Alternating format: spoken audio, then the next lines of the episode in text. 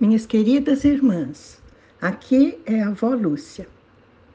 Hoje nós vamos falar para vocês o que o Senhor tem para aqueles que o amam. Mas primeiro nós vamos falar sobre o que é amar a Deus, quem é que ama a Deus. Então vamos ler um trechinho que está em João 15, de 9 a 12. São palavras que Jesus disse durante a última ceia para os seus discípulos, pouquinho antes de ser preso e ser morto.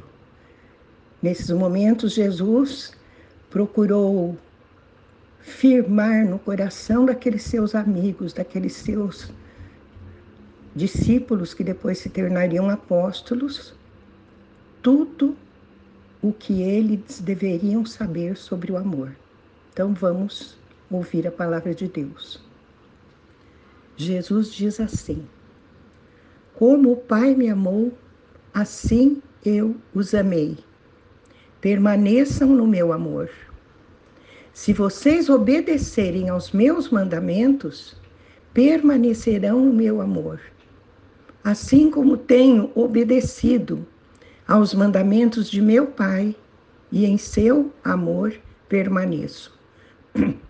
Tenho-lhes dito estas palavras para que a minha alegria esteja em vocês e a alegria de vocês seja completa. O meu mandamento é este: amem-se uns aos outros como eu os amei. Pai querido, esta é a tua palavra.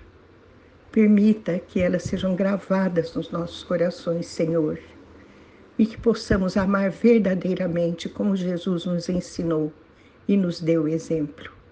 Isto te pedimos em nome dele. Amém. Então, minhas irmãzinhas, vejam como permanecer no amor de Deus.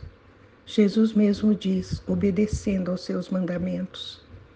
Vejam que a obediência tem um papel não, não digo só importante, é um papel fundamental na permanência do amor. E Jesus ainda cita a si mesmo como exemplo, quando ele diz: Se vocês obedecerem aos meus mandamentos, vocês permanecerão no meu amor, assim como tenho obedecido aos mandamentos de meu Pai, e em seu amor permaneço. Ele nos deu exemplo para que façamos como ele. E mais do que isso, nos dá uma promessa: façam isso para que a minha alegria seja completa em vocês. E depois repete: amem-se uns aos outros, como eu os amei. Ah, Jesus, faz-nos amar assim uns aos outros. Não só de boca e em palavras, mas em verdade, Senhor. Estejamos atentos àqueles que estão ao nosso redor para demonstrar-lhes o teu amor que está em nós, Jesus. E daí a palavra de Deus tem duas ocasiões e em que ela fala para aqueles que amam a Deus. Uma está em Romanos 8, 28 e 29, e diz assim: Sabemos que Deus age em todas as coisas para o bem daqueles que o amam, dos que foram chamados de acordo com o seu propósito.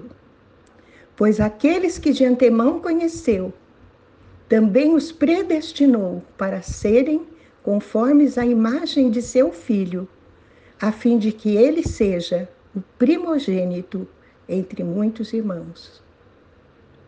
O que nos faz semelhantes a Jesus, minhas irmãzinhas?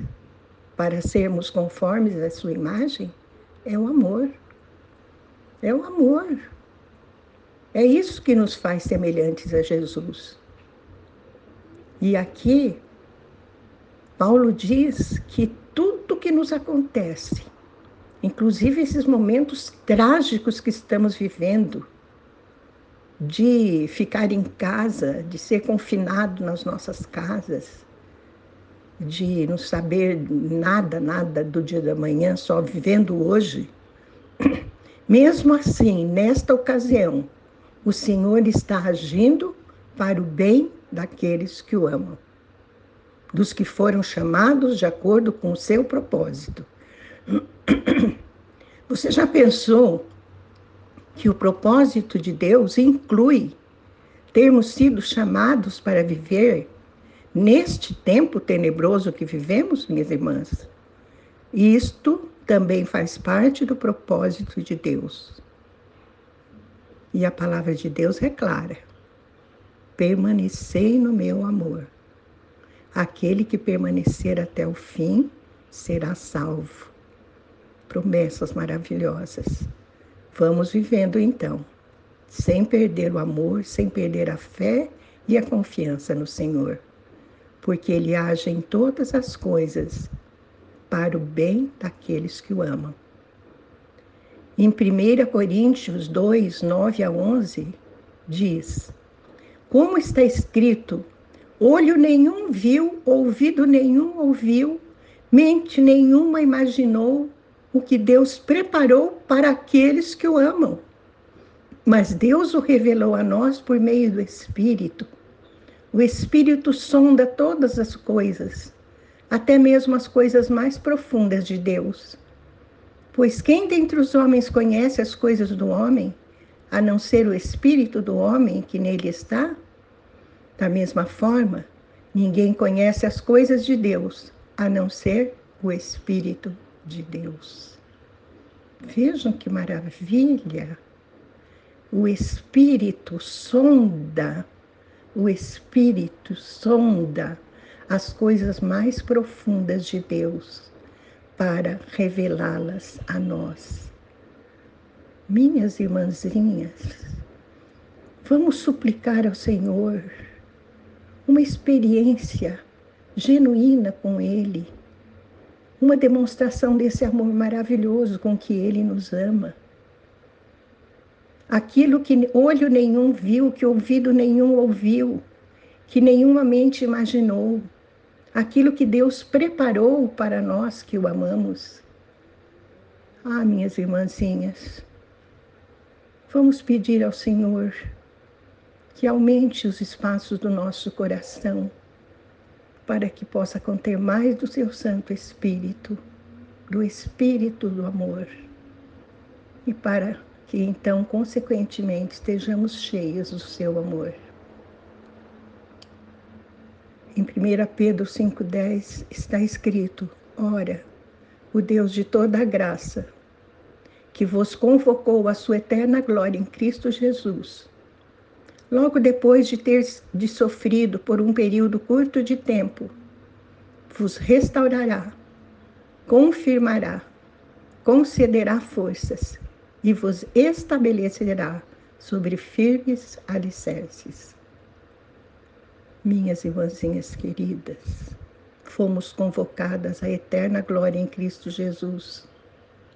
Então, todo o sofrimento deste mundo só existe por um período curto de tempo, ao final do qual seremos restauradas, confirmadas, cheias de forças e estabelecidas sobre firmes alicerces. O alicerce que é Jesus Cristo e o seu infinito amor. Amém? Vamos orar. Pai querido, concede-nos a graça de te amar verdadeiramente, meu Deus. Que o Senhor Jesus, que o seu Santo Espírito possam ocupar todos os espaços do nosso coração, para que o seu amor faça em nós a sua morada para que esse amor se derrame como águas vivas para aqueles que estão ao nosso redor, para que o mundo então seja uma inundação de amor. Nossa família seja uma inundação de amor, Senhor. Não permita que nos desliguemos de Ti. Que passemos o dia na Tua presença, meu Deus, para honrar-te, bendizer-te e demonstrar ao mundo que tu cooperas em tudo para o bem daqueles que te amam. Te pedimos em nome de Jesus. Amém.